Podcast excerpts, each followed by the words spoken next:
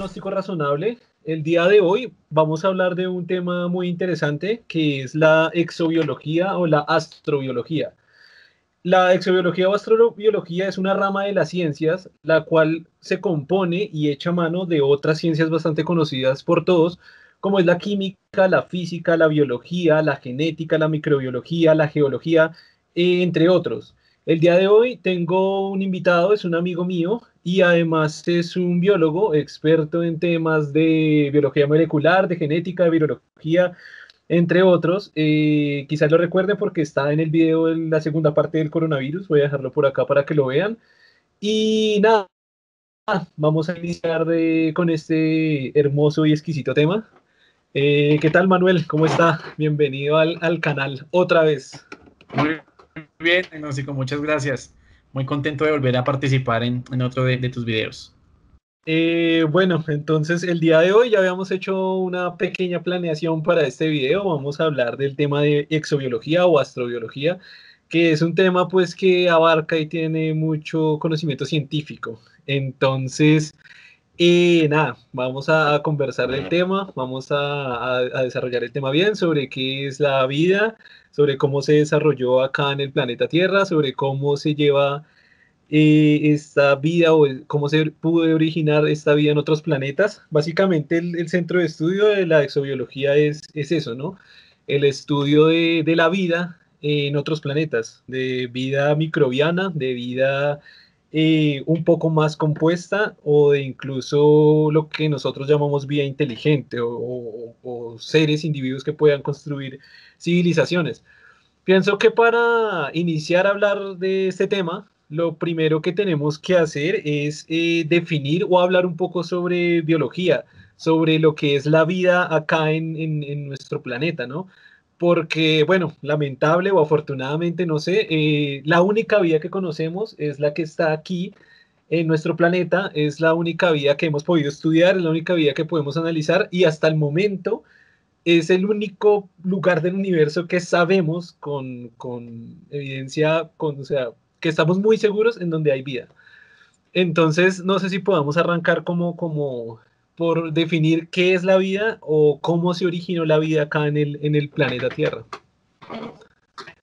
Ok, claro que sí. Bueno, eh, la palabra vida tiene, tiene muchas connotaciones, ¿no? Realmente hay muchas definiciones, pero sin embargo eh, hay que tomar la vida como un conglomerado de, de situaciones que en conjunto eh, producen un fenómeno. Entonces la vida es un conglomerado de, situaciones como un sistema en donde muchas partes interactúan y producen un fenómeno al que nosotros denominamos eh, vida. Entonces, puntualmente, eh, ¿qué es la vida? Pues digamos aquí tendríamos que definir primero la vida en la Tierra.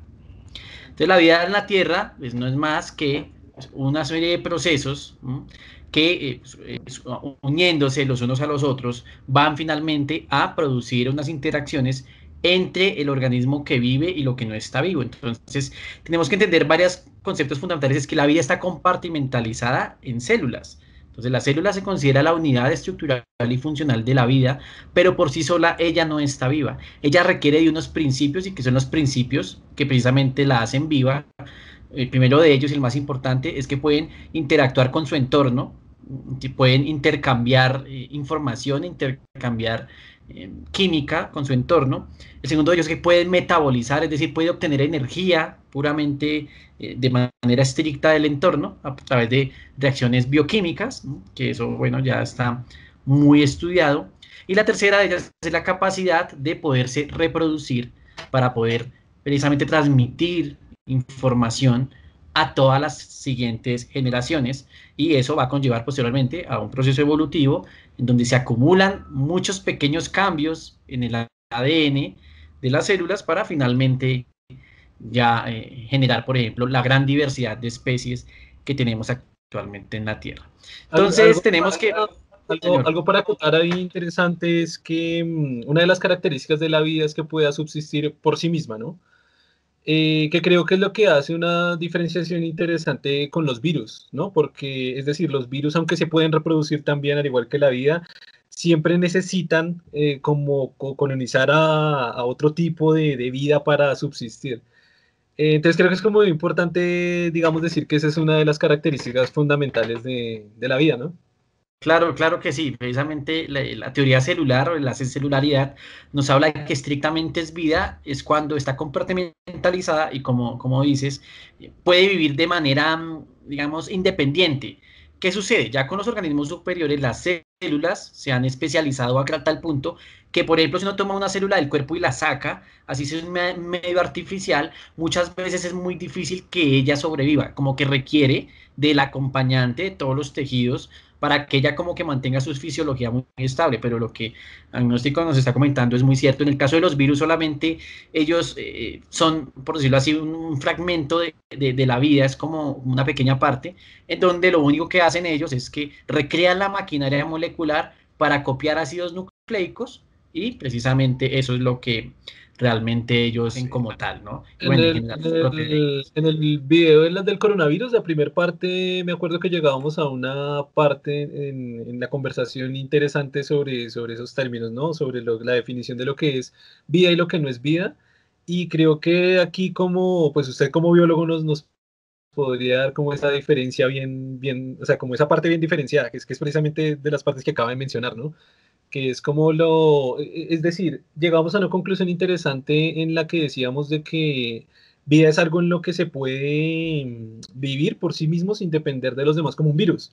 Sin embargo, es curioso también el concepto que nosotros como vida o como seres humanos definitivamente necesitamos también de, de, de, de, o de otras especies o de las plantas o de otro tipo de vida para subsistir, si no, pues no, no, no estaríamos acá, ¿no? Eh, o sea, diríamos que somos como un, un, tipo de virus diferente o algo así, ¿no? En otros términos, digamos. Ajá, sí, sí, sí, lo que dices es muy cierto. Pues eh, evidentemente el, planeta tenemos, tenemos que verlo como una ecosfera, como una biosfera, en donde todos tenemos una conexión. Eh, pero pues simplemente es un flujo de información, un flujo químico, hay, una serie de ciclos en, todo el, planeta y nosotros hacemos simplemente parte de esos ciclos y eso es lo que nos conecta con todos los organismos vivos. Pero lo esencial es que nosotros estamos en la capacidad de poder, por ejemplo, alimentarnos y obtener energía del alimento, cosa que eh, los virus, por ejemplo, no lo pueden hacer. Entonces, digamos que eso es como lo más fundamental, ¿no? La capacidad de transformar el medio. Porque si, si tú eres una célula o un organismo vivo y no puedes como tal obtener energía, entonces simplemente eh, caes en, en, la frontera de lo inerte. Entonces la idea es que siempre generes como esa transformación del medio y ya se han encontrado, por ejemplo, aquí en la Tierra organismos en sitios impensables, por ejemplo, eh, algunos que se encuentran en el interior de las rocas o en profundidades eh, más allá de, de, de, lo que la lógica biológica interpretaba como no natural. Vamos, a hablar de, ese tema un poco más, más adelante, de, cómo la, la, vida es capaz también de, de otros factores. Pero, digamos, eh, vamos ahorita por partes. Eh, digamos, desde el punto de vista, como les dije al comienzo, digamos que el tema de la astro, astrobiología o exobiología es un tema muy interesante porque reúne muchas ciencias dentro de una sola. Eh, desde el punto de vista de la física, eh, sabemos que todo tiende a la entropía, ¿no? Es como una ley universal física básica. Entonces, en el tema de la vida hay dos cosas que se necesitan para caracterizar algo como vida, que es lo que hemos venido hablando, lo que usted ha dicho eh, durante la conversación, y es eso, ¿no? Que, que son super, supremamente importantes, y es la capacidad de metabolizar, que tenga un metabolismo, y que, tenga, y que sea capaz de reproducirse por sí misma. Entonces yo creo que podemos hablar en términos de metabolismo y creo que el metabolismo es lo que hace respetar esa ley física del universo de que todo tienda al desorden de la, de la entropía, ya que al, en un sistema que todo tiende al desorden y se pueden crear eh, seres que tienen vida o que mm, eh, posiblemente como nosotros posean cierto grado de inteligencia, eh, se necesita consumir energía del entorno o, o de la, nuestra estrella cercana para, para desecharla, de un modo u otro vamos a desecharla, lo que da, eh, lo, que, lo que todavía está en el contexto de la entropía, o sea, sigue respetando el contexto de la entropía. Y la otra parte muy importante, que ya es ya metiéndonos un poco, como les decía antes, un poco ya en el tema de genética, es el punto clave del ADN, ¿no?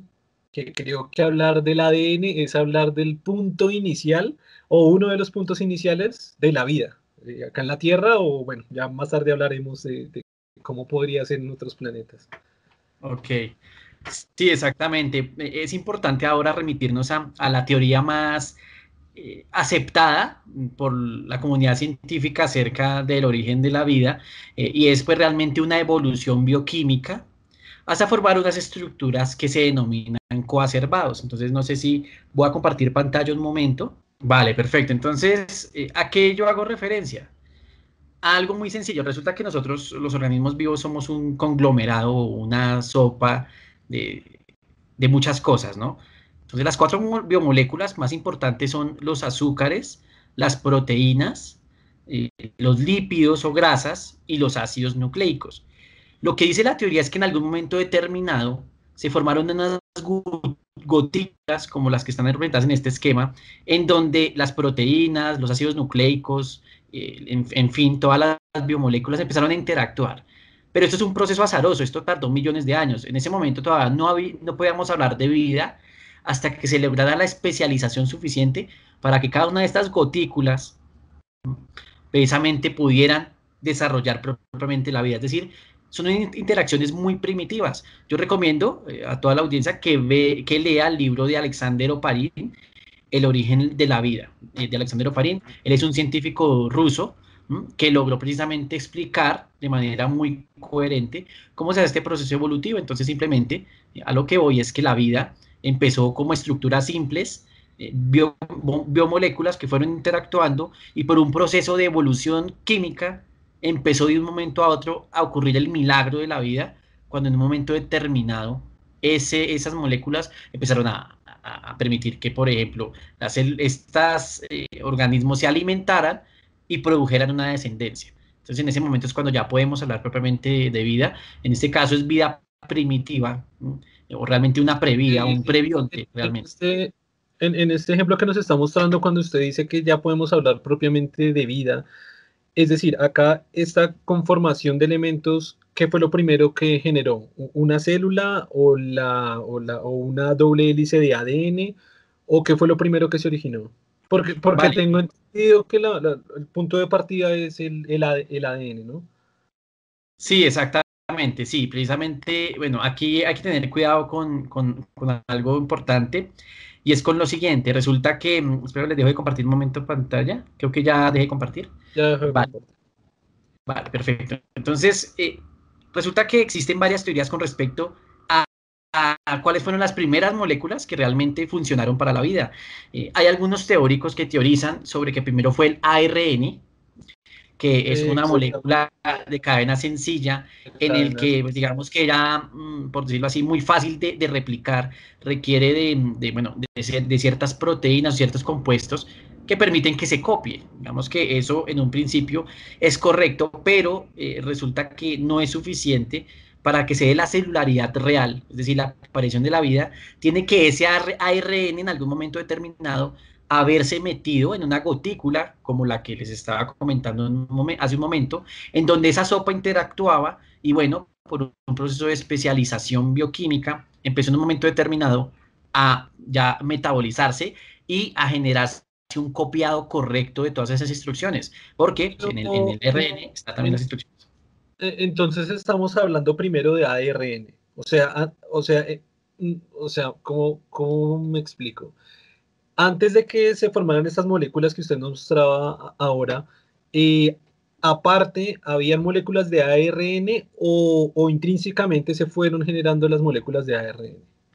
Lo que se considera como aceptado es que las gotículas que les mostraba ahorita todavía no tenían el material genético, sino que se lo fueron vinculando por interacciones que en bioquímica se denominan interacciones electrostáticas o, bueno, en fin, uniones muy débiles en donde la célula empezó a vincular ese ARN primitivo que pues todavía no permitía, por decirlo así, eh, por, por, como tal establecer la vida, pero esas interacciones tardaron millones de años, es decir, no es que, un día para otro.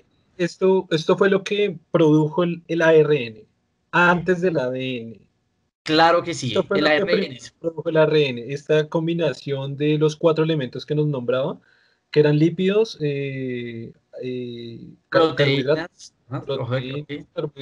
y la cuarta, ácidos nucleicos. Esta reunión fue lo que hizo, lo que originó la primera, digamos, eh, hebra de ARN, por decirlo de alguna manera. Mm, bueno, más precisamente como tal, el, ARN es un ácido nucleico, pero para que funcionara se tuvo que haber unido a los otros, eh, vincularse a las otras biomoléculas, a las otras partículas, a las otras moléculas para que ya su interacción generara propiamente la vida.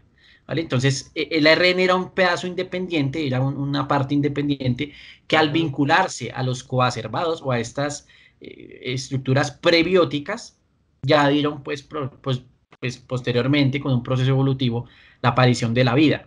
Eso es como a grandes rasgos. O sea, del, del ADN. Exactamente. Bueno, ya el ARN habría evolucionado a formar doble hélice y ya es el ADN que conocemos todos de, la escuela, ¿cierto? En donde es una estructura Demos como, como un repaso general. Eh, sabemos que el ADN se compone por cuatro aminoácidos, si no mal recuerdo el nombre. Con cuatro eh, nucleótidos, nucleótidos. Sí, nucleótidos que son guanina, citosina. Eh, ¿Son nucleótidos, se llaman? Así es, sí, señor. Nitrogenadas. Yo lo conocía como bases nitrogenadas. vale, la base nitrogenada Ok, voy a explicarles un segundo para que quede claro un poco el concepto. Entonces, entonces vamos a hablar del tema para que ustedes lo comprendan de mejor manera, esa es la idea. Bueno, yo les voy a compartir entonces mi pantalla en un momento, ¿vale? Creo que están viendo la imagen que tenemos en, pantalla. La, la vemos. Ok, vale. Entonces, esta estructura es un nucleótido. Entonces, e, el nucleótido conforma como tal como el, eslabón de la cadena, en este caso de la cadena de ADN. Las bases nitrogenadas es solamente una parte del nucleótido y es la que me permite a mí como tal establecer el criterio de la información del organismo. Es decir, las adeninas, las guaninas, las citosinas y las timinas que van a ser aquí parte de esta estructura son las que van a variar en esencia para generar las instrucciones para generar un organismo vivo. Pero en general el nucleótido es la, eh, eh, como, tal la base nitrogenada solita no puede actuar, necesita de todas estas estructuras, en este caso un azúcar, que para el caso del, del, ADN es una deoxirribosa, en este caso eh, es una ribosa como tal, ¿vale? Y aquí un grupo fosfato que permite como unir los eslabones de la cadena. Pero entonces hay que priorizar que la base nitrogenada es lo que guarda como la instrucción, ¿vale? El resto solamente sirve de soporte, pero la base nitrogenada es la que guarda la instrucción de la vida. Entonces eso era lo que yo quería en este momento. Eh, eso es muy interesante, o sea, de nuevo, igual como veníamos diciendo desde el comienzo, esta es la reunión pues como de varias ciencias, por eso es un tema como tan, tan bonito. Eh, vamos a hablar un poco ahora de, de, evolución y matemática, ya hablamos de física, ya hablamos de bioquímica, ya hemos hablado de biología, eh, y es algo que ha resaltado Manuel eh, en muchas partes y que me parece fundamental, supremamente importante de entender, y es el tiempo que toma en, hacer este tipo de, fusiones, de mezclas, que es un tiempo pues bastante largo. Si no mal me equivoco, fueron 1.5 mil millones de años y 2 mil millones de años. No sé si, si de pronto estoy equivocado por algunos cuantos miles de años. vaya, vaya error. Vaya margen de error. Pero sí, sí estoy casi seguro que fue en 1500 a 2000 millones de años. Y hay algo que esto quiero hacerlo, como explicarlo mejor en, en otro video, pero, pero aprovecho este, este video para hacerlo. Y es eh, el tiempo que esto representa. Es decir, la cantidad de tiempo que esto representa, inclusive es complicadísimo para, para concebir la mente humana es muy fácil decir 2 mil millones de años y 1.5 mil millones de años, uno lo dice muy fácil, pero imaginar ese tiempo es muy complicado. Había un ejercicio que alguna vez lo vi en una conferencia de, de, un, no me acuerdo si era un matemático, era un genetista, y él decía, el ejercicio es sencillo, ¿no? Traten de imaginar lo que una vida humana en promedio puede durar, no sé, 70 años. De ahí pueden imaginar en, un siglo, nosotros podemos hablar de cosas que pasaron en el siglo pasado, de dos siglos, de tres siglos, y comenzamos a hablar en cientos de años, llegar a mil años. Podemos hablar de lo que pasó hace dos mil, tres mil, cuatro mil, cinco mil o siete mil años, con algo de, de cercanía, pero tenemos que seguir aumentando en la escala, ¿no? Tenemos que seguir hablando de lo que pasó hace 100 mil años, que ya incluso estamos hablando de un hombre súper primitivo, y tenemos que comenzar a hablar de 200 mil años, 300 mil, 400 mil, 500 mil, 600 mil, hasta, hasta llegar a la, a la escala de, de, un millón, ya cuando tenemos un millón de años, en ese punto se nos comienza un poco a, a, a no entender nuestra mente muy bien lo que significa realmente un millón de años, o sea, un millón de años es demasiado tiempo. Ahora, no estamos hablando de un millón de años, no estamos hablando de dos, tres, cuatro, hasta diez, hasta veinte, hasta treinta, tenemos que llegar hasta cien y tenemos que hablar de mil eh, millones de años. Esto ya es, esto ya son números que se nos escapan de la cabeza. Ahora, cuando quiero echar mano a la matemática y a la probabilidad, es la las condiciones que están representadas, que era lo que Manuel nos explicaba, y que estén haciendo uniones constantemente, si usted lo deja aquí eh, en algún lugar con los, con lo, bueno, también con el entorno ideal que había en ese momento en la Tierra, una Tierra que ya estaba enfriada, que ya tenía agua, eh, que, que, no eran esta solidificación de roca y fuego, que fue pues el, el, inicio y origen de la Tierra, sino que si lo pone en este entorno durante 1.5 mil millones de años, porque es que es demasiado tiempo, pues por simple lógica, por simple matemática, por simple estadística, la probabilidad de que ocurra un suceso como estos no es tan baja, es, es, es, bastante alta, es bastante alta que con una probabilidad con tanto tiempo en ese entorno produzca algo. La gente siempre suele decir, pero es que ¿por qué no lo han podido resolver en el laboratorio? ¿Por qué no se ha podido crear vida en un laboratorio? Es complicado porque es que la Tierra trabajó por 1.5 mil millones de años. La ciencia moderna lleva cerca de 500 años y los estudios actuales profundos, sobre todo lo que estamos hablando, llevan nada. Hay estudios de, de hace 30 años, 50 años, 60 años, o sea, son estudios tremendamente recientes y en 60 años o en un año o en, no sé, en una cantidad de años en un laboratorio no se va a lograr lo que se logró en 1.5 mil millones de años, ¿no? Que, que, me parece como algo muy, muy, muy, muy clave para dejar aquí en, en, en presente, pues para todos, como conocimiento de, de, científico general, y también para lo que nos procede a hablar en, a continuación en, con el proceso de la vida en otros planetas, ¿no? Así es, sí. Eh, algo que ya quería como aportar algo adicional y es que hay un experimento que es el experimento más famoso eh, que trata de explicar el origen de la vida en laboratorio, que es un experimento el experimento de Stanley Miller. Se los voy a mostrar rápidamente a continuación para que comprendamos cómo recreando eh, la atmósfera terrestre trataron de acercarse hace ya 60 años eh, a cómo era la atmósfera primitiva de la Tierra y cómo pudo en algún momento determinado aparecer la, la, digamos que extrapolando la escala de tiempo necesaria y suficiente que pues si hablamos de millones y miles de millones de años, pues es tiempo suficiente para, para hacer muchas cosas, ¿no? Entonces, eh, les voy a mostrar eh, pues, en manera general eh, cómo funcionó el experimento, con, precisamente con una imagen de, de responsable. Vale, perfecto. Entonces, están viendo en pantalla este señor, Stanley Miller, como pueden ver aquí, esto es un escenario, fue, fue el, como tal el experimento que él trató de hacer en donde él simplemente eh, agregó agua y algunos prenutrientes, es decir, algunos aminoácidos libres, eh, carbono, nitrógeno, etcétera, y, y lo que hizo fue aplicar corrientes eléctricas a este escenario. Él trató de recrear la atmósfera primitiva de la Tierra, eh, en donde simplemente le añadió unos elementos y él eh, utilizaba energía eléctrica y algunos gases muy comunes en la Tierra para que tratar de pronto de recrear en este pequeño, en este envase, cómo sería la aparición de moléculas más complejas, cosa que él logró, efectivamente, él, eh, a partir de moléculas inorgánicas, eh, como carbono y nitrógeno libres, él logró en un momento determinado conformar estructuras como algunos aminoácidos o algunas cadenas de carbono que era impensable para la época, no se comprendía muy bien cómo cuál era el origen de, de eso, pero pues efectivamente en el laboratorio se trató de llegar a esa, a esa conclusión, ¿no? De que tú puedes crear la vida, lo que pasa es que nos hace falta es tiempo. Y como el tiempo son miles de millones de años, entonces quizás digamos que sea algo muy difícil de eh, sortear, ¿vale? Entonces es como para que lo tengamos muy, muy, presente. Muy, muy, difícil de emular, ¿no?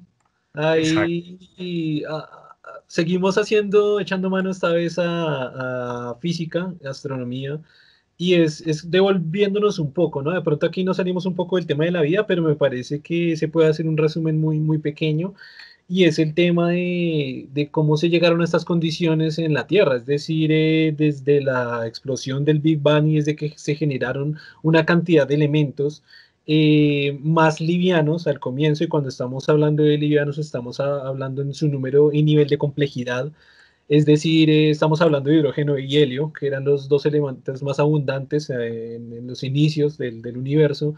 el universo poco a poco se fue enfriando, y cuando digo poco a poco me refiero en los primeros segundos, se fue enfriando muy rápidamente en, el, en términos de, mm, temperatura eh, y a medida que se iba expandiendo, eh, eh, los conjuntos de materia más grandes se iban atrayendo a sí mismos y e iban em, construyendo, bueno, no sé si es la palabra se construyó, formando más bien, formando las primeras estrellas, las primeras galaxias, eh, lo que permitió que las primeras estrellas, por supuesto, funcionaran como reactores eh, nucleares eh, gigantescos, naturales, astronómicos, para convertir esos elementos livianos en elementos más pesados, ¿no?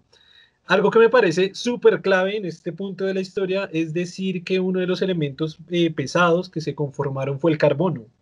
Es decir, el carbono es una de las moléculas, digamos, claves para esta conversación y supremamente claves, y es porque el carbono es muy fácilmente maleable en términos de, de, química, y es uno de los compuestos en los que es, uno de los compuestos de los cuales la vida es la base. Esos son la base de la vida. No sé, de pronto Manuel nos quiere hablar un poco más de lo que es el, carbono como tal. Sí, claro que sí. Bueno, pues tenemos que conocer, mm, pues en general, digamos, un concepto que, que los invito a todos que lo revisen, que se llama la nucleosíntesis estelar. Se considera que mm, eh, ahora nuestro Sol es una estrella de tercera generación, en donde eh, digamos que en el, en, el, en el, universo ya hay muchos elementos pesados, más pesados que el hierro, y bueno, francamente la vida eh, se basa, bueno, por, desde el punto de vista químico, por la estabilidad del átomo de carbono, se considera que es muy fácil desde el punto de vista químico generar moléculas complejas a partir del átomo de carbono por, bueno, por diferentes condiciones eh, que son propias de él, por la capacidad de formar tétradas, cadenas complejas, en fin. Entonces, digamos que por ese, por ese punto estamos en un momento en donde en el universo mm, probablemente la vida que sea basada en carbono esté obteniendo cierto éxito dado que en un principio, bueno, si, si no eran elementos suficientemente pesados eh, que fueron producidos por estrellas que pues, perecieron en supernovas y pues no, si no hubiese pasado eso, muy probablemente no estaríamos aquí, porque precisamente esos elementos más complejos permiten la aparición de la vida. Entonces, e, es importante entender esto. La vida, entonces, teóricamente es un evento relativamente reciente desde el punto de vista cosmológico. La vida no pudo haberse empezado hace, pongo yo, 10 mil millones de años. El universo ahora era, era muy joven y no había suficiente materia prima para poder desarrollar vida, el carbono en nuestros, de nuestra carne, el calcio en nuestros huesos, eh, en fin, digamos que es algo importante que Se puede decir que no habían los ingredientes suficientes para, para, llevar a cabo la receta, ¿no? Así es, sí, estaba... De una forma muy, muy metafórica, pero que, que puede ser bastante entendible. Eh, en esa parte de la historia que íbamos, Manuel mencionó algo muy interesante y es la explosión de estas estrellas, de estas primeras estrellas, eh, en supernovas, que esto fue lo que expulsó estos elementos pesados al, al, resto del universo, ¿no? Y comenzaron estos elementos a viajar, a viajar por, pues, por el universo prácticamente, por los diferentes planetas y a caer en diferentes partes. Eh, entonces, bueno, como, como resumen hasta lo que llevamos de la conversación, sería como interesante hablar de, de algunos puntos claves. Sería uno, el, entorno en el que estaba, en el que estaba en ese momento el planeta Tierra, es decir, ya había agua, eh, ya se había enfriado, recordemos que surgió de una bola de, fuego, tierra muy, muy caliente, ya estaba un poco más fría, había agua, em, teníamos, ya, o sea, ya explicamos sobre cómo se generó estas primeras hebras de ARN, de ADN, y tenemos como estos puntos claves, los cuales fueron importantes para la, para la vida acá en el, en el planeta Tierra.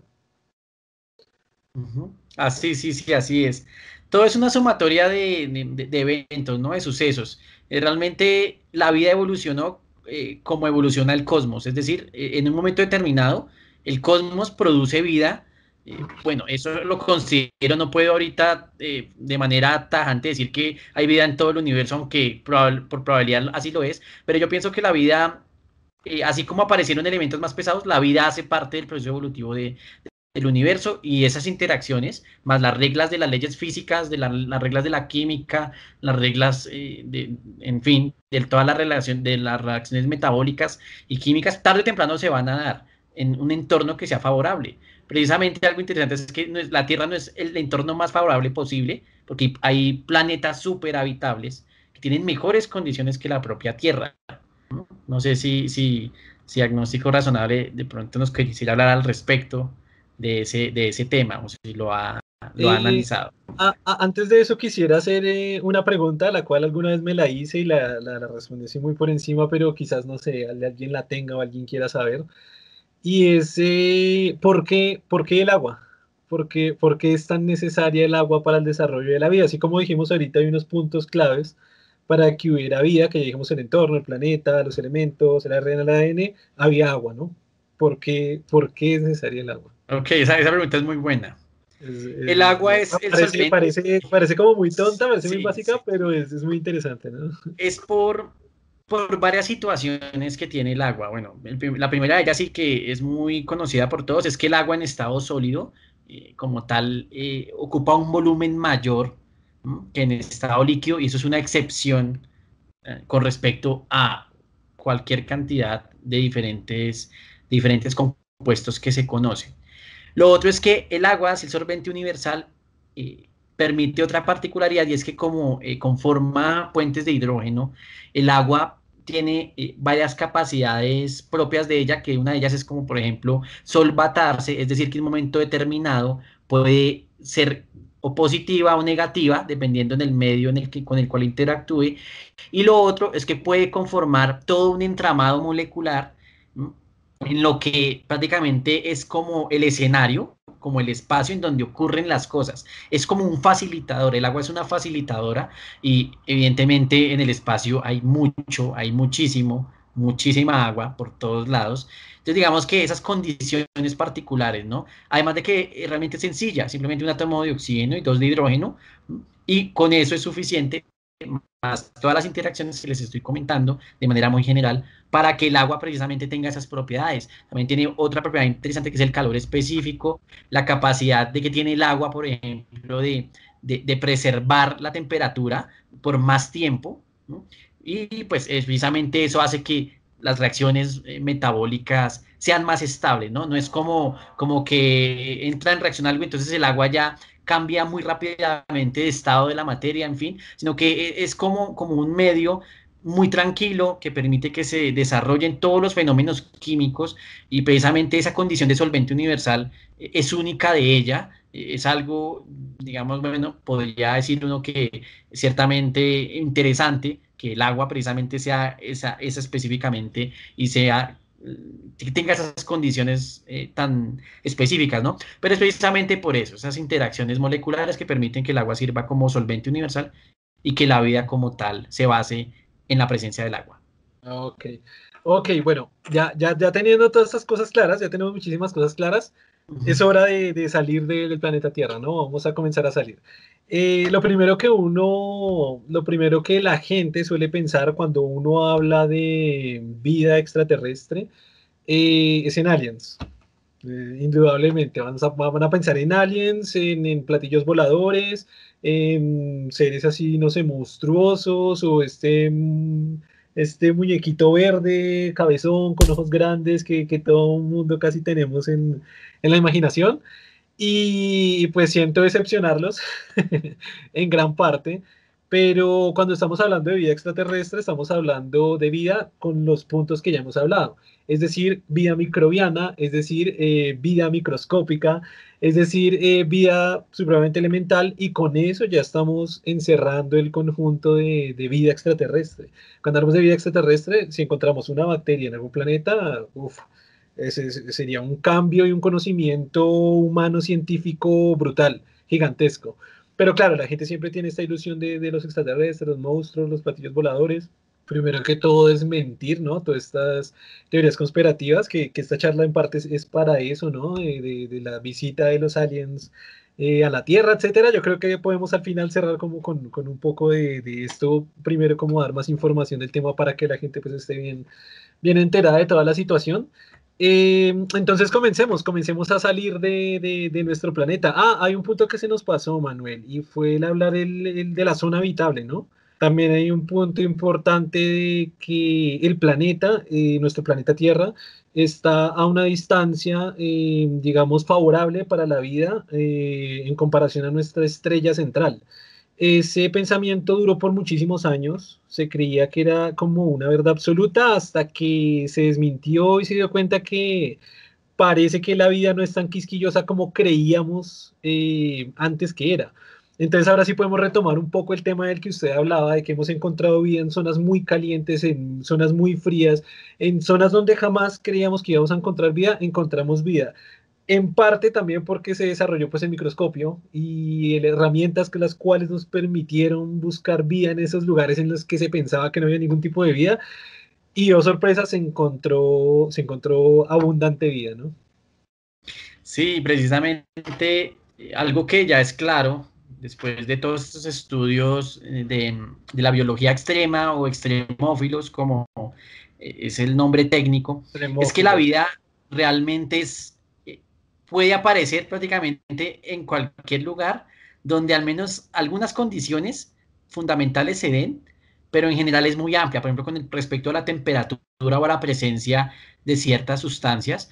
Eh, se ha llegado a teorizar, por ejemplo, que existen microorganismos que pueden vivir en atmósferas que son irrespirables eh, para la vida en la Tierra o en ambientes que son absolutamente impensables.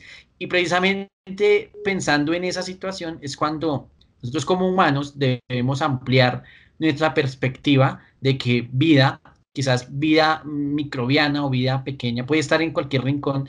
Ya si hablamos de una vida más compleja, eh, tenemos que hablar de que debe existir, bueno, unas condiciones un poquito más estables para que se pueda, como tal, el sistema biológico soportar la entropía y, como tal estabilizarse, ¿no? Pero bueno, esas son condiciones ya eh, ideales. Sin embargo, desde el punto de vista práctico, si hablamos netamente de vida, podemos encontrar vida hasta en las atmósferas de, planetas, como por ejemplo sucedió hace poco que encontraron en la superficie de Venus, en la atmósfera de Venus, eh, fosfina, que se considera que es un producto metabólico de diversas bacterias. Entonces, aquí es donde empezamos a analizar, bueno, eh, la, vida, la, vida como la conocemos puede estar en muchas partes, por lo menos desde su estructura básica, porque probablemente es la mejor forma de que la vida se desarrolle. Es decir, eh, lo que el modelo terrestre de la vida basada en carbono puede ser lo común en otras partes del universo.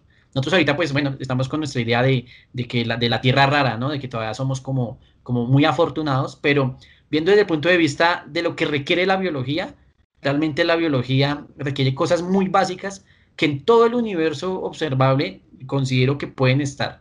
Entonces, digamos que no es algo muy milagroso, todo es parte de un proceso evolutivo que hemos tenido con el universo y precisamente por eso estamos aquí y probablemente no seamos los únicos, ¿no? Bueno, hablo desde el punto de vista estadístico. Eh, me parece muy interesante en este momento traer al juego a los hermosos, porque me encantan, eh, tardígrados. Eh, Manuel, yo creo que por supuesto los conoce.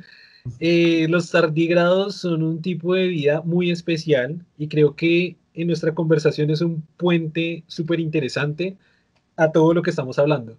Los tardígrados son un tipo de vida eh, compleja, podemos decir, eh, sigue siendo microscópico, eh, los cuales pueden vivir en condiciones totalmente extremas. Es decir, se ha demostrado que pueden vivir mucho tiempo sin agua, pueden vivir sin oxígeno, pueden vivir expuestos a la radiación del, del sol o de cualquier estrella en el espacio abierto. Eh, si no mal recuerdo ahorita el dato, eh, son capaces de vivir 35 años sin agua. No sé si de pronto Manuel me pueda corregir o bueno, en edición lo pondré por aquí más específicamente. Es decir, son unas condiciones increíblemente brutales en comparación a nosotros, que si nos comparamos terminamos siendo muy delicados, un tipo de vida supremamente delicada, en comparación a estos titanes que son los, tardígrados. Sí, sí, no, pues precisamente los tardígrados tienen una particularidad y es que eh, reúne todas las capacidades eh, de la, de la biología para adaptarse porque incluso en entornos en, gravedad cero o incluso en el vacío.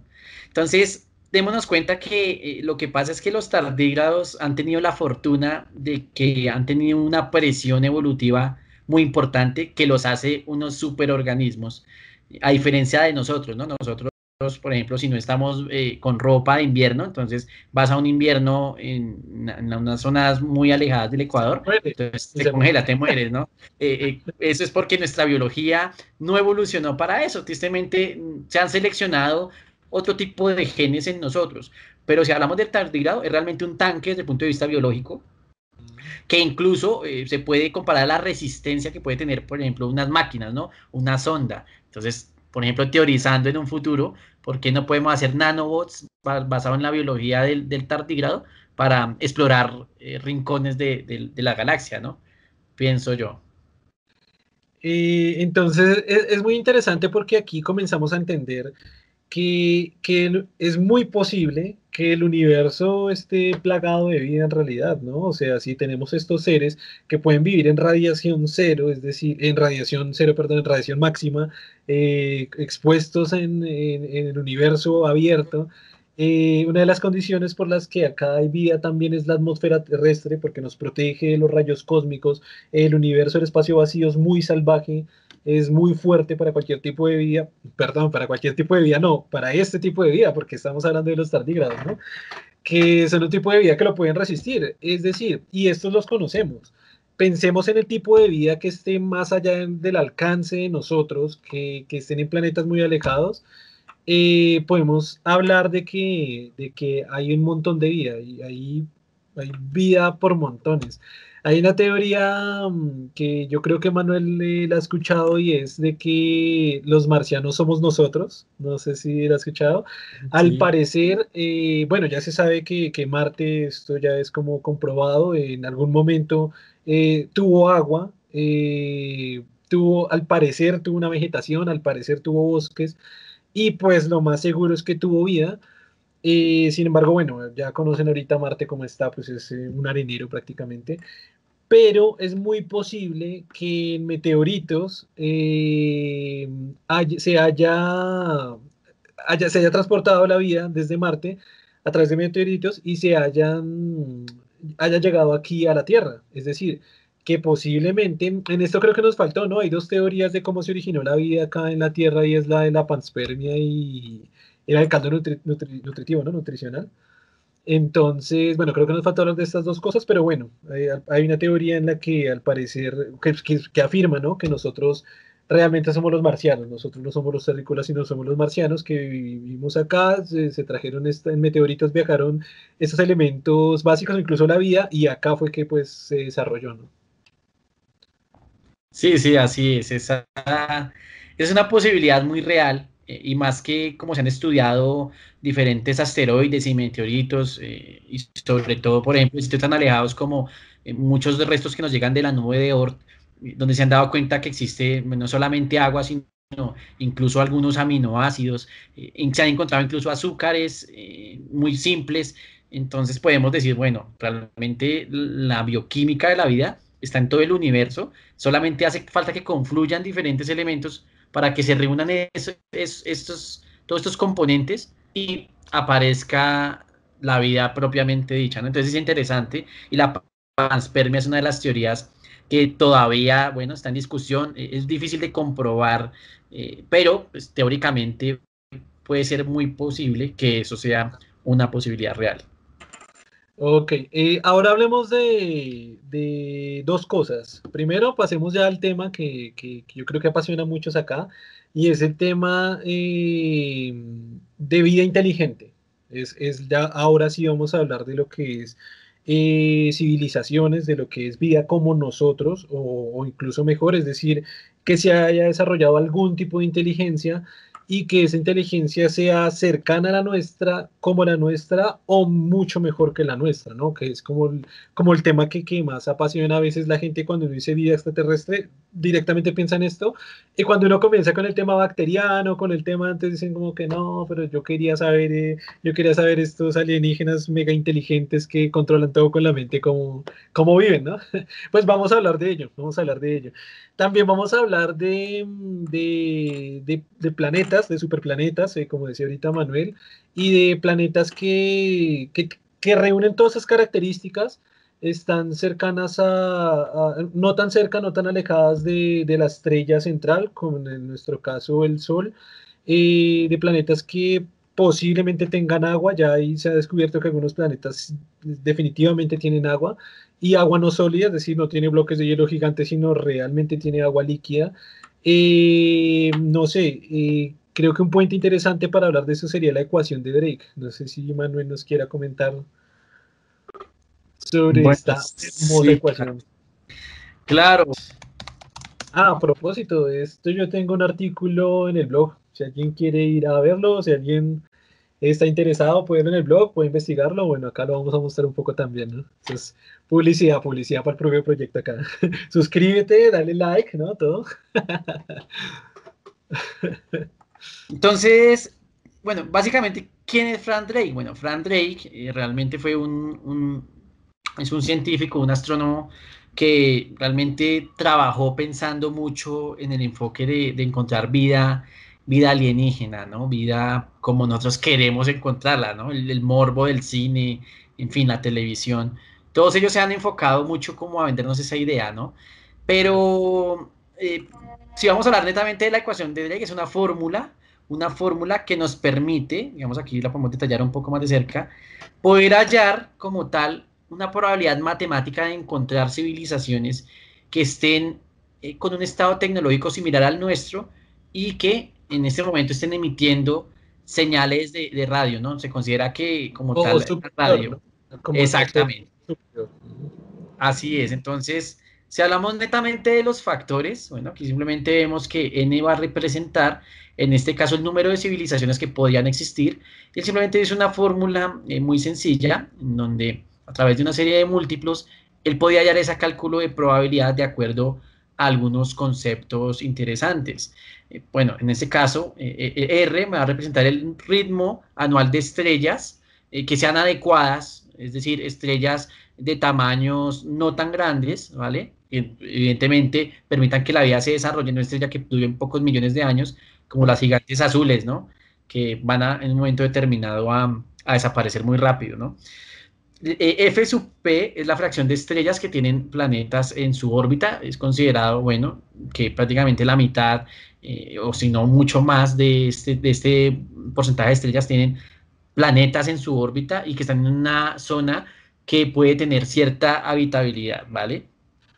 Para, eh, hacer, para de pronto como, como un resumen, quizás para no leer como, como fragmento a fragmento, eh, me gusta hacer como una analogía que, mm, o sea, pensado como en el número de estrellas que hay en nuestra galaxia, en la Vía Láctea, ¿no? Eh, tenía el número que era cerca de 100 mil millones de estrellas que hay en la galaxia, pero creo que ese número se ha incrementado en los últimos años. Creo que ya está cerca de 300 mil millones. Si Así no es. Y, entonces, eh, digamos, como para hacerlo un poco más, un poco más ameno, de pronto para no hacerlo tan, tan matemático, eh, sería pensar en la cantidad de estrellas que hay en la Vía Láctea, saber que, que, son más o menos 300 mil eh, millones de estrellas, que, que, que, es un montón, de nuevo, como les decía al comienzo, imaginar todos estos números es, eh, es algo que casi la mente no puede procesar muy bien. Eh, pensar que cada una de esas estrellas tenga una cantidad de planetas girando. por ejemplo, nuestra estrella tiene 8, es decir, si cada una tuviera 8, esto hace un número exponencial súper grande. Pero pensemos, y lo más importante de todo, es que nuestra galaxia es una entre miles de millones, de millones, de millones, de millones de galaxias que hay en el universo, ¿no? Eh, la ecuación de Drake recoge todo eso, la cantidad de planetas que hay orbitando alrededor de estrellas que hay en todas las galaxias del universo. El número es gigante, el resultado es un número brutalmente grande, lo cual define pues una probabilidad de, una probabilidad de existencia de vida de civilizaciones eh, avanzadas grandísima, ¿no? Bastante grande. Es decir, probabilísticamente y matemáticamente hablando, lo más probable, lo más seguro es que haya vida como nosotros o más avanzada en otras partes del universo. Sí, por supuesto, eso es, eso es bien interesante. Eh, en el caso de la ecuación Drake, bueno, existen muchas discrepancias. Algunos son más positivistas y otros más pesimistas eh, con respecto al resultado final. Eh, sin embargo, lo que hay unos errores de la ecuación fundamental es que no tienen en cuenta realmente cómo es el desarrollo de la biología. Es decir, puede haber planetas donde sean todas las condiciones ideales de habitabilidad, el tiempo suficiente de vida media de una estrella, pero no se desarrolla como tal vida inteligente. Entonces existen algunos principios universales en la biología que son considerados que pueden ser extrapolables a cualquier planeta de este universo observable. En ese caso, por ejemplo, algo esencial y fundamental es que los organismos biológicos puedan crear herramientas o modificar su entorno y pues básicamente deben tener apéndices, ¿vale? Entonces eh, las películas de ciencia ficción nos venden, bueno, eh, todo muy humanizado, pero tenemos que tener en cuenta que, cada, que cada planeta tiene su, su propia evolución, su propia historia. Entonces en algún planeta serán, por ejemplo, masas amorfas, no necesitarán desarrollar, por ejemplo, un esqueleto, en otros planetas eh, serán eh, completamente ciegos, ¿vale? Por ejemplo, si están cerca de una estrella de mucha radiación, entonces eh, simplemente percibirán el calor térmico y de allí obtendrán su metabolismo, en fin. Entonces tenemos que sacarnos de la idea la tradicional historia que nos cuentan Hollywood, ¿no? Que nos cuentan todas, todas estas estos entidades que hacen, hacen cine. Tenemos que entender que existen unos principios básicos para que se pueda desarrollar vida, vida inteligente. Entonces, uno de ellos es la presencia de eh, pseudópodos o de extremidades, como ustedes lo quieran llamar, que permitan hacer herramientas. Si nosotros no hubiésemos tenido, si fuéramos, si hubiésemos sido, por ejemplo, como unos gusanos, por más inteligencia, no podemos desarrollar la capacidad técnica. Entonces, allí eh, es interesante ver cómo incluso la biología, con millones de años, va seleccionando en un momento determinado hasta que ciertamente se desarrolla la capacidad técnica. La inteligencia como tal eh, eh, es, es muy, eh, había que hablar, bueno, de, diferentes aspectos, como por ejemplo los delfines, que son considerados muy inteligentes, pero ellos no pueden crear un cohete para llevarnos a Marte y nosotros sí. Entonces, hay, aquí ya, bueno, habrá que teorizar muchas, muchas variables realmente, pero tenemos que tener en cuenta de que, de que todo es una sumatoria, ¿no? De condiciones biológicas que desarrolla cada planeta y de darse ese salto eh, evolutivo que es básicamente un premio a alguna de las especies del planeta para que primero desarrolle una conciencia, una conciencia colectiva, modifique su entorno y posteriormente, bueno, llegar a lo más ideal, ¿no? Que es llegar a las estrellas, ¿no? Ese es como el pensamiento eh, pues superior que puede tener una civilización, por lo menos de origen biológico, pienso yo, ¿vale? Este, este, este, tema que no mencionaba ahorita me parece, no sé, es muy chistoso. Eh, como Hollywood nos vende a los extraterrestres, y pensemos en el caso eh, más popular que todo el mundo sabe quién es, es Superman, ¿no? O sea, Superman es un extraterrestre. Es decir, la, gran imaginación que le dio el creador de, de Superman fue nula, o sea, no, no, le, le, puso hasta el mismo peinado de la Tierra de, de, de los 70s o de los 60s cuando se creó Superman. Eh, otro ejemplo, en el otro lado del mundo del anime es Goku. Goku es un extraterrestre. E, e, es un ser que nació en otro planeta. Eh, aquí estaremos hablando de exobiología, ¿no? Superman y Goku son clarísimos ejemplos de vida inteligente o civilizaciones inteligentes en otros planetas. La imaginación que tuvieron los creadores fue, o sea, Goku tiene cola, ¿no? es, como, o sea, no, no, como que creo que les, les faltó esforzarse un poquito más. Ahora, tenemos em, extraterrestres un poco mejor pensados, por ejemplo, la película Alien, no sé si algunos las conocen, quizás algunos sean muy jóvenes para conocer esta película, pero me parece que Alien es un, eh, por lo menos hubo un poco más de imaginación. Y el otro que yo tengo es el de los extraterrestres de los Simpsons. estos locos allí con sus tentáculos, con un solo ojo, eh, no sé, que vomitan en vez de llorar. eh, lo trabajaron un poco, pero aquí es donde quiero hacer esta reflexión súper interesante.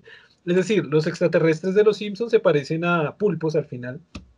Y, y el alien, eh, pues de la película Alien, eh, está muy basado en, en, la forma anatómica de insectos, de, eh, ¿Cuál es el nombre de los ortópteros? Se parecen mucho a varios ortópteros. Ah, artrópodos, artrópodos. No, el, el, cucarrón, pasa que este nombre creo que... Ah, muchos coleópteros. Coleópteros, perdón, coleópteros. Se parece muchísimo a coleópteros, la forma de las tenazas, la forma de los dientes, la forma incluso como saca, eh, no sé, otra extremidad por medio de la boca, es una forma en la que se alimentan los escorpiones. Eh, entonces me parece que está un poquito más desarrollado, sin embargo está basado en vida, vida terrestre, que son pues todas estas otras especies. Me parece la reflexión muy interesante es que si todos aquí hacemos el ejercicio mental de tratar de crear nuestro propio alien, crea tu alien, ¿no? La sección, nueva sección, crea tu alien. Eh, única condición que no esté basada en ningún tipo de vida terrestre. Entonces, es muy interesante que como que la cabeza no da, es decir, que no se parezca a un pulpo, que no tenga ah, un pedazo de un animal y un pedazo de otro, y la cara de otro, y la espalda de otro, y el brazo de otro, no puede estar basado en, vida terrestre. Entonces, no sé, crea tu alien, imagina un alien.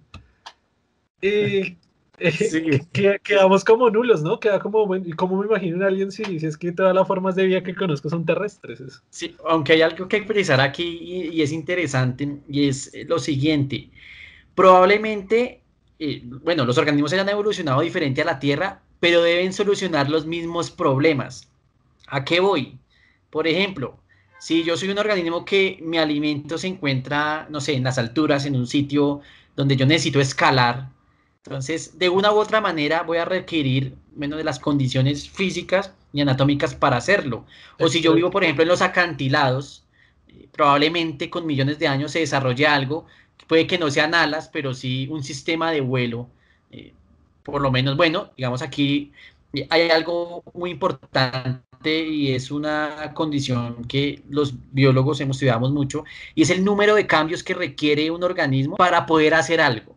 Entonces, pongo un ejemplo, una mosca para poder volar requiere dos alas y ya, para de contar.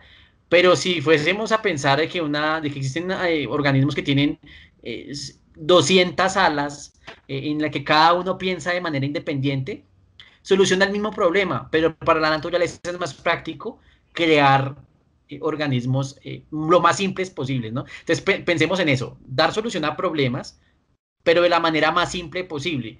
Porque, ¿qué pasa? Hollywood nos vende el alienígena súper evolucionado con mil tentáculos que no, no entiende realmente para qué pudo desarrollarlos. claro, Entonces, Es, como que, vamos a mirar eso, ¿no? Pueden ser incluso más simples. Sí, eh, hay un punto súper interesante eh, que está mencionando Manuel, súper importante, y, es eso, ¿no? Y ya lo había mencionado también anteriormente, y es que al parecer hay ciertas eh, cosas, o por lo menos es lo que las investigaciones científicas han, demostrado, ciertas similitudes que tienen que tener ellos con nosotros, el dedo transpuesto, ¿no? Un dedo transpuesto que pueda manipular herramientas, como, como bien lo decía Manuel, porque es eso, ¿no? Si ponemos delfines ultra inteligentes, es decir, eh, es muy complicado, pueden de pronto tener conciencia, pueden pensar sobre sí mismos, no sé, pueden crear filosofía perfectamente, pueden comunicarse entre ellos sobre Platón, sobre el Platón delfín, no sé. pero, pero muy difícilmente van a poder construir herramientas o construir un edificio, o construir una nave o construir, eh, etcétera. Pues no, no tienen las, las no tienen las, las físicamente les es imposible agarrar herramientas para hacer, hacer algo, ¿no? Entonces, definitivamente lo que dice Manuel, ¿no? Debe tener extremidades, quizás debe tener un dedo transpuesto o algo que le permita agarrar con bastante facilidad las herramientas. Eh, había leído en que varios científicos estaban de acuerdo que debería tener ojos, es decir, necesita recibir, porque es mucho más práctico para cualquier tipo de vida, ¿no? Eh, poder diferenciarlo, las tinieblas completas de, de, lo lumínico, que eso da cierta ventaja evolutiva. podría ser necesario que tuviera un grado de detección de profundidad, lo cual dice que podría tener eh, dos ojos o algo parecido, superficies similares a, ojos. y que tuviera dos, ya que con dos es posible que, que pueda eh, captar o determinar lo que significa profundidad para poder conseguir su elemento, para poder cazar.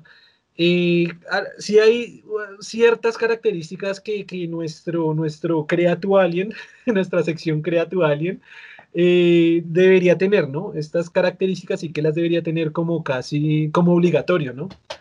Eh, sin embargo, es complicado, ¿no? Porque, porque si vamos más allá, si quiere, si quiere Manuel, llevamos la conversación un poco más allá y es al nivel de que quería dejar muy claro de que este tipo de vida que conocemos en la Tierra está basada en el carbono, ya que es muy maleable, se puede conectar con otras moléculas, se puede combinar y, crear estructuras más complejas. Pero, ¿qué tal si hay tipos de vida que no estén basadas en el carbono? Bueno, sí, claro. Eh, por ejemplo, mm, se ha estudiado elementos que se comportan similar al carbono, como por ejemplo el silicio, el clásico silicio que también tiene, puede conformar tétradas y diferentes estructuras con ciertos grados de complejidad. Sin embargo, la estabilidad del carbono no se logra eh, como tal, ¿no? Es que, eh, por ejemplo, aquí en la Tierra existen más de, de 10 millones de compuestos diferentes basados en átomos de carbono y unos 100.000 compuestos basados en elementos no orgánicos, en, en, compuestos no orgánicos. Entonces eso es bien interesante. Entonces entendamos que ya por eso se considera el rey de los elementos químicos, ¿no? Entonces, lo que quizás puede llegar a suceder, que es lo que alguna, alguna vez, eh, pues digamos, yo he pensado y yo sé que muchos de, pronto así lo piensen, es que la biología va a transmutar a, a las máquinas, es decir, es mucho más práctico siendo máquinas o una civilización compuesta por, por máquinas poder colonizar el espacio. Porque la biología, bueno, nos cuesta mucho tiempo la evolución y bueno, a pesar de que tenemos de pronto la tecnología o están haciendo la tecnología para poder, por ejemplo, hacer superhumanos, realmente va a ser difícil sobrevivir a escala cósmica a muchos peligros a los que nos podemos ver enfrentados. ¿no? Ahorita estamos en una en una parte muy tranquila y todo eso, pero esto va a cambiar. Entonces yo pienso que eso es la única manera, pero como tal, eh, como origen, eh, el átomo de carbono tiene todas las condiciones y no hay ningún otro elemento conocido por el hombre que tenga esas mismas condiciones. Entonces, probablemente los organismos biológicos desarrollen máquinas basadas en silicio, precisamente, pero será algo producto de la evolución biológica. No puede desarrollarse biología, bueno, desde el punto de vista teórico y técnico y por lo que se conoce, a partir de otro elemento que sea distinto al carbón. Eh, en el gran diseño, libro de Stephen Hawking, ya ustedes saben a través de de gente inteligente, sabes, creo que todo el proyecto que Hawking es uno de mis ídolos, eh, lo sigo muchísimo, acá está, tengo algunos de sus libros ahí, em, él, da una probabilidad de mm, existencia de vida basada en otros elementos, ¿no? Eh, me parece muy interesante, les recomiendo el libro El Gran Diseño, es excelente, bueno, les recomiendo todos los libros de Hawking en realidad. eh, el dilucida un tipo de vida que se dé, por ejemplo, en un planeta que sea totalmente gaseoso. Eh, uno de los ejemplos que tenemos en nuestro sistema solar es Júpiter. Júpiter es un planeta que es totalmente gaseoso y pues todo el mundo dice, nada, no, puede haber vida allí, no es imposible. Pero Hawking dice, ah, sí, hay una probabilidad, es decir, más baja que con el carbono, como decía Manuel ahorita, es como el, el rey de los elementos, el mejor candidato posible para el desarrollo de la vida, pero sí hay una posibilidad de que se pueda hacer con otros elementos. Entonces él, imaginaba que si hay un tipo de vida eh, basado en un planeta que es totalmente gaseoso, pues este ser también tiene que ser totalmente gaseoso, ¿no? Y tiene que ser totalmente gaseoso, pero cumplir aún así con todas las características pues, que ya hemos hablado en, todo el video. Entonces es como una, forma de, traer también, de, concebir la vida, pues muy total, absolutamente diferente a, a como la conocemos o como se ha planteado en, en muchas ocasiones. Eh, ya, ya de pronto para ir cerrando podemos hablar ahora de, por ejemplo, ah bueno, quiero dar un pequeño dato antes de, de continuar y es eh, interesante clasificar el desarrollo de vida o de vida inteligente, o sea, matemáticamente necesitamos una base para poder saber cómo se desarrolla una vida inteligente. Lo más lógico y matemático científico que tenemos es eh, las estrellas. Es decir, para, para que haya vida en un planeta eh, se necesita una estrella. Para que, primero para la gravedad, segundo para que los planetas estén, bueno, en cierta posición con su estrella central, segundo para la energía que reciban, para la energía de los diferentes tipos de energía que hay para que reciban. Entonces, algo muy clave es saber el tiempo de vida que tiene una estrella, ¿no? Eh, una estrella como nuestro Sol eh, tiene tiempo de vida de más o menos 10 mil millones de años significa, nosotros somos seres vivos, por algo estamos acá, Manuel y yo hablando, ustedes escuchándonos, eh, en los 10 mil millones de años ya hay vida inteligente, así que podemos tener una base, una base matemática, física, astronómica, bastante confiable y es la estrella. Entonces tenemos que entrar a estudiar la estrella, la estrella central a donde estemos apuntando la vida, determinar el tiempo de vida de esa estrella y determinar el tiempo de vida que se necesita para llegar de, un conjunto de moléculas, que fue lo que hablamos al, inicio de esta conversación, a una vida inteligente. Eh, es muy curioso que parece que no se necesita mucho tiempo. Es decir, eh, la Tierra tiene 4.5 mil millones de años, 4.8 mil, 4.5.8 mil millones de años, eh, y ya se desarrolló vida y hace mucho tiempo ha existido la vida inteligente, es decir, estaban los dinosaurios, pero antes de los dinosaurios estaban muchos otros tipos de vida que ya eran inteligentes, ¿no? Entonces, eh, al parecer, el tiempo que se requiere para desarrollar vida inteligente, para desarrollar vida parece que es de 1.5 mil millones de años y de vida inteligente puede ser 3 mil millones de años. Si una estrella como nuestro Sol dura 10 mil millones de años, hay el triple de probabilidad de que no solo haya vida, de que haya vida, hay casi 70%, eh, o sea, siete veces más de probabilidad de que haya vida y de que haya vida inteligente es casi tres veces más de lo que hay acá. Es decir, es una probabilidad no tan baja de nuevo, agregando este, digamos, esta variable a la fórmula de Drake, de que haya vida inteligente. Y ahora sí, retomando, como estaba diciendo antes, como para ir cerrando, podemos hablar ya de, un tema más, eh, digamos que quizás sea más popular, y es el tema de las civilizaciones, ¿no? De los tipos de civilizaciones que hay, o de pronto cómo sería, cómo sería otro, otro tipo de vida inteligente de, otro, de otro planeta, de otra parte del universo. Eh, sí, eh, bueno, digamos, vamos a remitirnos a, a uno de los físicos más famosos del siglo XX, Enrico Fermi. Él alguna vez eh, con sus colegas fue eh, quizás eh, a tomar ese algo para una bebida espirituosa y entonces él preguntaba a sus colegas, ¿no? Preguntaba a sus colegas lo siguiente. Si el universo está rebosante de vida y la probabilidad es tan alta y todas las condiciones bioquímicas, químicas se dan, ¿por qué razón no hemos realmente comprobado que esto sea completamente una certeza, ¿no? Entonces, bueno, es, por eso se llama la paradoja de Fermi. Los invito a que la lean, es muy interesante. Y entonces uno de los argumentos que se plantean allí es que mm, probablemente existe en algún momento determinado del desarrollo de la biología un gran filtro. Es decir, para los planetas en el universo puede ser muy fácil formar bacterias pero muy difícil pasar a formar vida compleja. Si eso llega a ser posible, entonces somos muy afortunados porque significa que la gran mayoría del universo está conformada es por organismos unicelulares, primitivos y corrimos con la suerte de generar vida, vida compleja, ¿no? Pero ¿qué pasaría si, el, si, si nosotros, si ese filtro se encuentra delante de nosotros?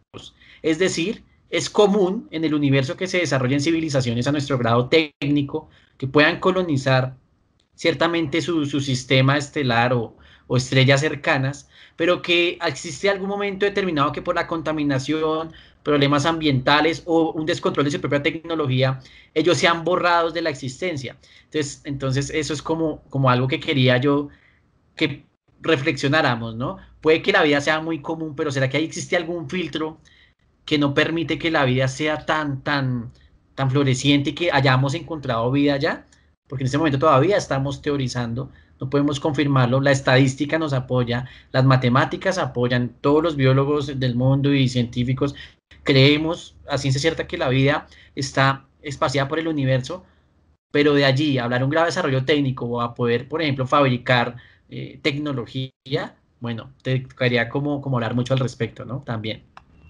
Hay, hay varias eh, suposiciones, aquí ya entramos un poco al tema de las suposiciones, de, cómo sería una vida inteligente, ¿no? Y, esto sí que es un tema bastante, sí, bastante me parece interesante de, de, de hablarlo, y ese es el encuentro con una civilización extraterrestre. Creo que aquí es clavecísimo hablar sobre el proyecto Voyager, muchos de ustedes ya lo conocerán, también tengo un artículo en el blog, si quieren leerlo. El proyecto Voyager fue una nave construida por los 60s o 70s y lanzada con el fin de dar una señal de, a cualquier tipo de civilización que pudiera capturarlo, eh, darle señales de vida, de, que, de que existe un planeta eh, en el que existe vida que fue capaz de construir esa nave y mandar un mensaje para que alguien lo pueda recibir. Aquí vamos a entrar un poquito a hablar del tema de, que hay dos posibilidades de esta civilización, en el caso hipotético de que una civilización encontrara esta nave. Y es una, que quiera contactarse con nosotros eh, amistosamente para decir qué interesante, conocimos una nueva civilización, seamos hermanos, seamos amigos y démonos la paz. O la segunda, que es la más hollywoodesca, es la que más se representa, que, que definitivamente vengan a, a, acabar con todo lo que conocemos. Eh, no sé, Manuel, de pronto, ¿qué, qué, qué piensa, no? De parte de cuál estaría, de cuál estaría más a favor o cuál le gustaría más. Bueno, lo que vende es una invasión alienígena, ¿no? Eso es lo que y lo que la gente se emociona. Incluso yo he hablado con muchas personas y dicen, no, me gustaría incluso ser invadido y luchar por la humanidad. Bueno, un tema un poco romántico, ¿no? Ah, aunque, aunque espere, ¿no? Porque tenemos a Haití, ¿no? me puse a pensar de cuál sería el extraterrestre que, pero E.T. fue una película muy vendida y creo que fue un, extraterrestre amigable, ¿no? Ah, sí, bueno, sí. Tocaría, si, si llegamos a hablar de invasiones extraterrestres, tocaría hacernos una pregunta ellos, ¿a qué podrían venir aquí? Algunos artículos que yo he leído eh, pues, teorizan de que solo existen algunas cosas por las que podrían venir. Por agua no es, eh, no, eh, como tal, pero sí, por ejemplo, por lo que sería nuestro recurso biológico para explotarlo, o por ejemplo nuestras plantas, porque debido a su bioquímica exótica, ellos pueden de pronto no tener ese, ese como eslabón y obtengan energía, por ejemplo, solamente a partir de energía térmica, calórica. Podría ser eso, ¿no? Se considera que la clorofila es el, es el componente más exótico por encima de los diamantes que puede encontrarse, por ejemplo, en una galaxia. Entonces yo pensaría que solamente vendrían por eso, ni por nosotros, ni a ser amigos, pero sí de pronto explotar recursos biológicos. Hay, un dato muy interesante, aquí una pequeña interrupción. En Gente Inteligente Science publicamos una imagen que decía, mm, arriba estaban los diamantes, abajo estaba la madera, y decía, la madera es un elemento 100 mil millones de veces más raro en el universo que el diamante pero parece que los humanos eh, lo vemos al revés, ¿no? La, madera la quemamos y hacemos estatuas de dioses. Eh, y el diamante lo cuidamos y lo valoramos, y, pero lo que está diciendo Manuel, literalmente, un extraterrestre cuando vea madera va a decir, wow, o sea, ¿qué, clase de, elementos químicos son estos tan increíbles? Y va a haber diamante y va a decir, no, no mames, pues esto lo tengo en todo el universo, ¿para qué quiero más? Sí, precisamente eso es la particularidad. Entonces, digamos, como para, para ir cerrando, comprendamos que la vida es el, el, mayor capital que tenemos o que puede tener. El hecho de estar vivo es, es una fortuna, eh, poder disfrutar de, del universo, ¿no? de tratar de comprenderlo, bueno, más nosotros los seres humanos, entonces entendamos que, bueno, si en un futuro llegara una invasión eh, extraterrestre, eh, probablemente si llegaron hasta aquí su tecnología es tan avanzada que no tendremos chances como, como si fuéramos a pelear con piedras y palos contra, no sé, la maquinaria nazi de la Segunda Guerra Mundial. Eso es absolutamente absurdo e imposible. Entonces, digamos que esa reflexión, ¿no? La, la misma biología es, es el tesoro y la vida quiere buscar más vida. Si se dan cuenta, nosotros queremos buscar más vida ¿sí? Bueno, aunque ahorita quieren explotar la luna, que por el helio 3 y traer de pronto diamantes y bueno, en fin, pero realmente eh, en el, en el sentir de las especies queremos no sentirnos solos. Yo pienso que eso es un sentimiento que quizás sea universal en muchas civilizaciones biológicas, en donde pues simplemente quieren, bueno, ¿será que estamos solos en el universo? ¿Será que puedo tener amigos de otra civilización? Sería muy interesante, ¿no? Establecer una comunicación. Es, muy interesante eso, es, es, como un mensaje muy reflexivo, ¿no?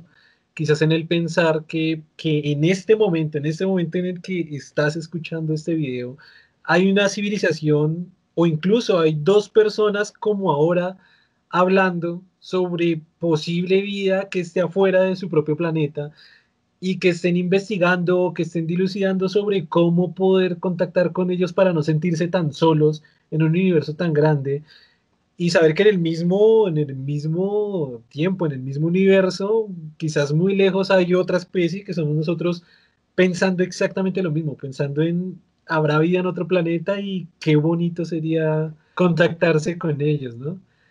Eh, no sé si quiera decir algo ahí. Sí, sí, claro, ¿no? Eh, que lo más interesante allí sería, bueno, si encontráramos vida inteligente, podamos interactuar con ella, pues encontrarla no sería, digamos, lo más sorprendente, sino tratar de comunicarnos. Bueno, por fortuna tenemos el lenguaje de las, de las matemáticas, pero me imagino cómo sería en principio, ¿no? Las barreras de, idiomáticas para darnos a entender.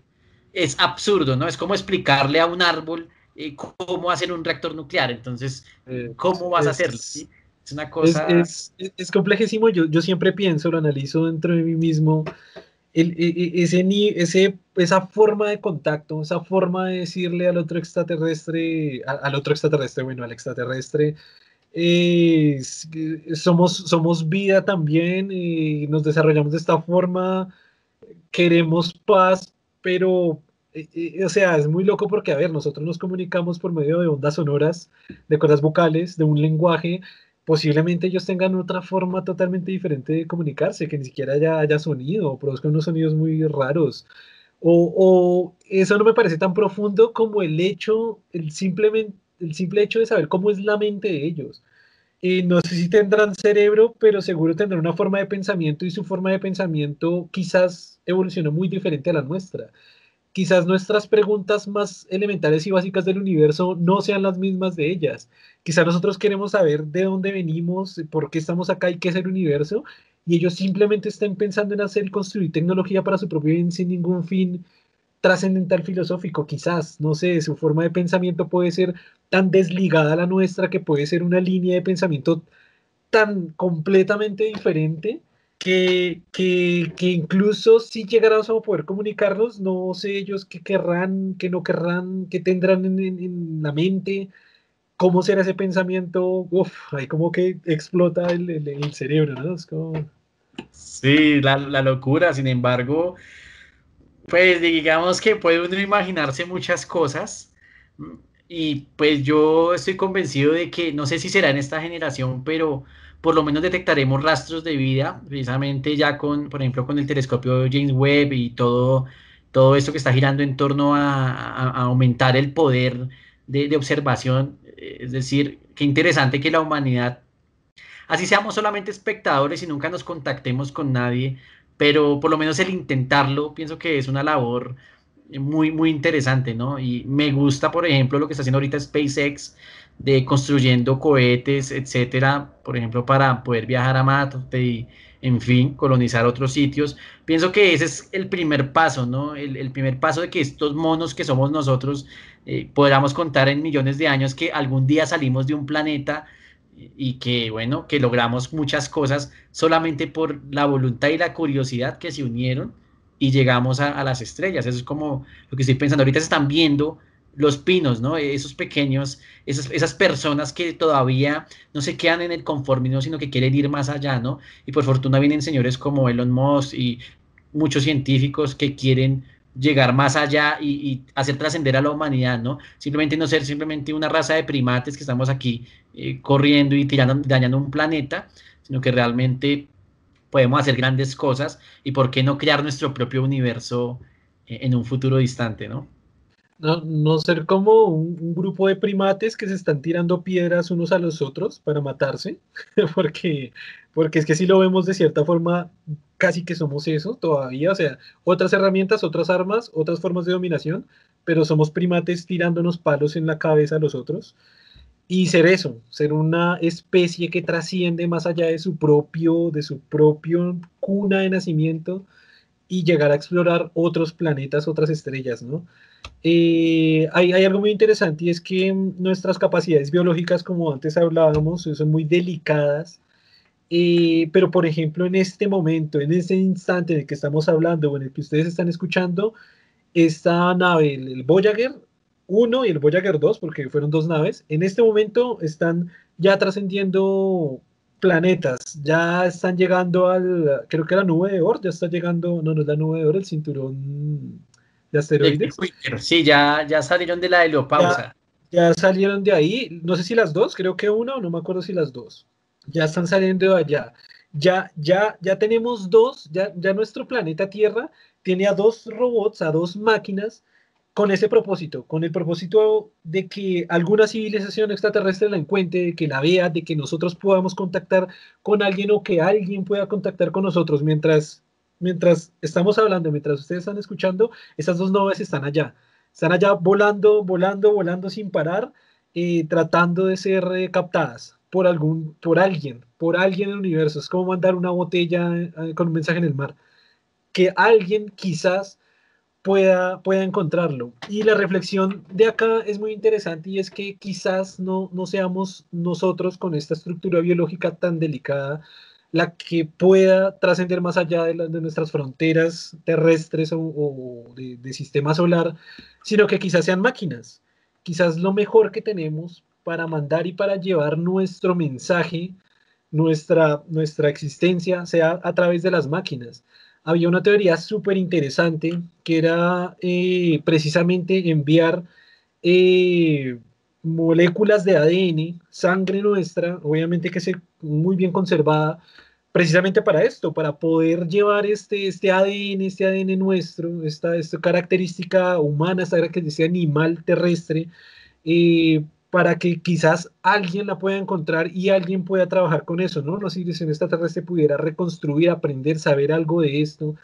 Eh, sería como una forma muy interesante de que pudiéramos eh, sobrevivir. Al final, al final, el fin de todas las especies es es eh, transmitir nuestro ADN, ¿no?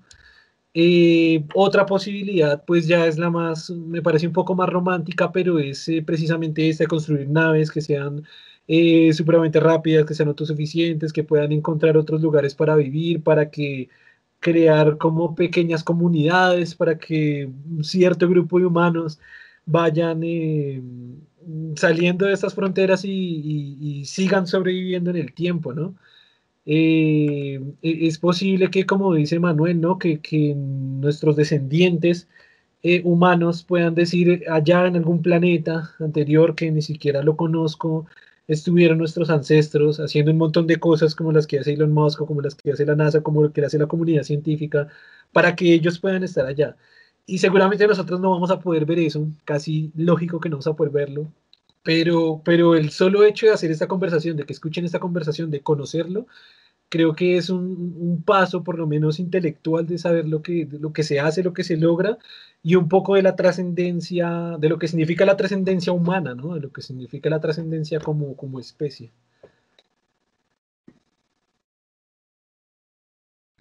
Sí, efectivamente, mm, lo que dices es cierto y es una reflexión como que debemos pensar ya como como sociedad y como, como especie, ¿no? Como para trascender y espero que este mensaje también lo vean los, los políticos y de pronto la gente que, que maneja los dineros para que invierta más en investigación científica y en trascendencia, ¿no? ¿no? No solamente la inversión en una vida humana tradicional.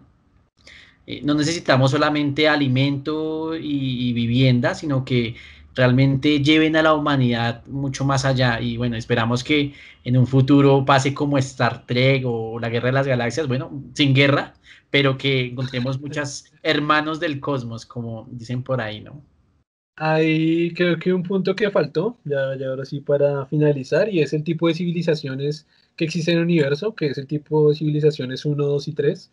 Eh, se clasifican ese tipo de civilizaciones por el, por la, bueno, creo que hay dos medidas, ¿no? Una por la cantidad de energía que es capaz de producir en, en sociedad y una por, los, por el aprovechamiento de los recursos que puede hacer.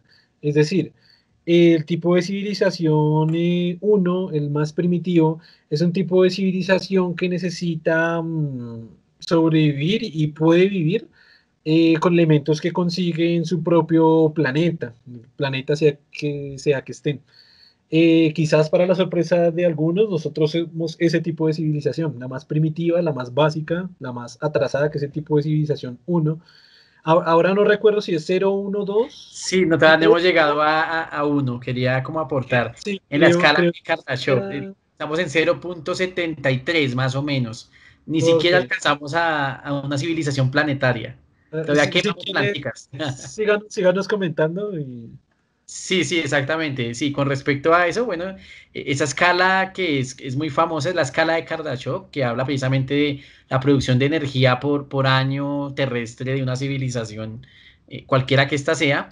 E-, en ese caso, bueno, las tres grandes, las tres grandes civilizaciones posibles o que se teorizan eh, para un universo como el nuestro y observable son civilización tipo cero, que es donde estamos nosotros, donde, bueno, quizás tenemos alguna cierta producción de energía, pero mantenemos una civilización realmente primitiva.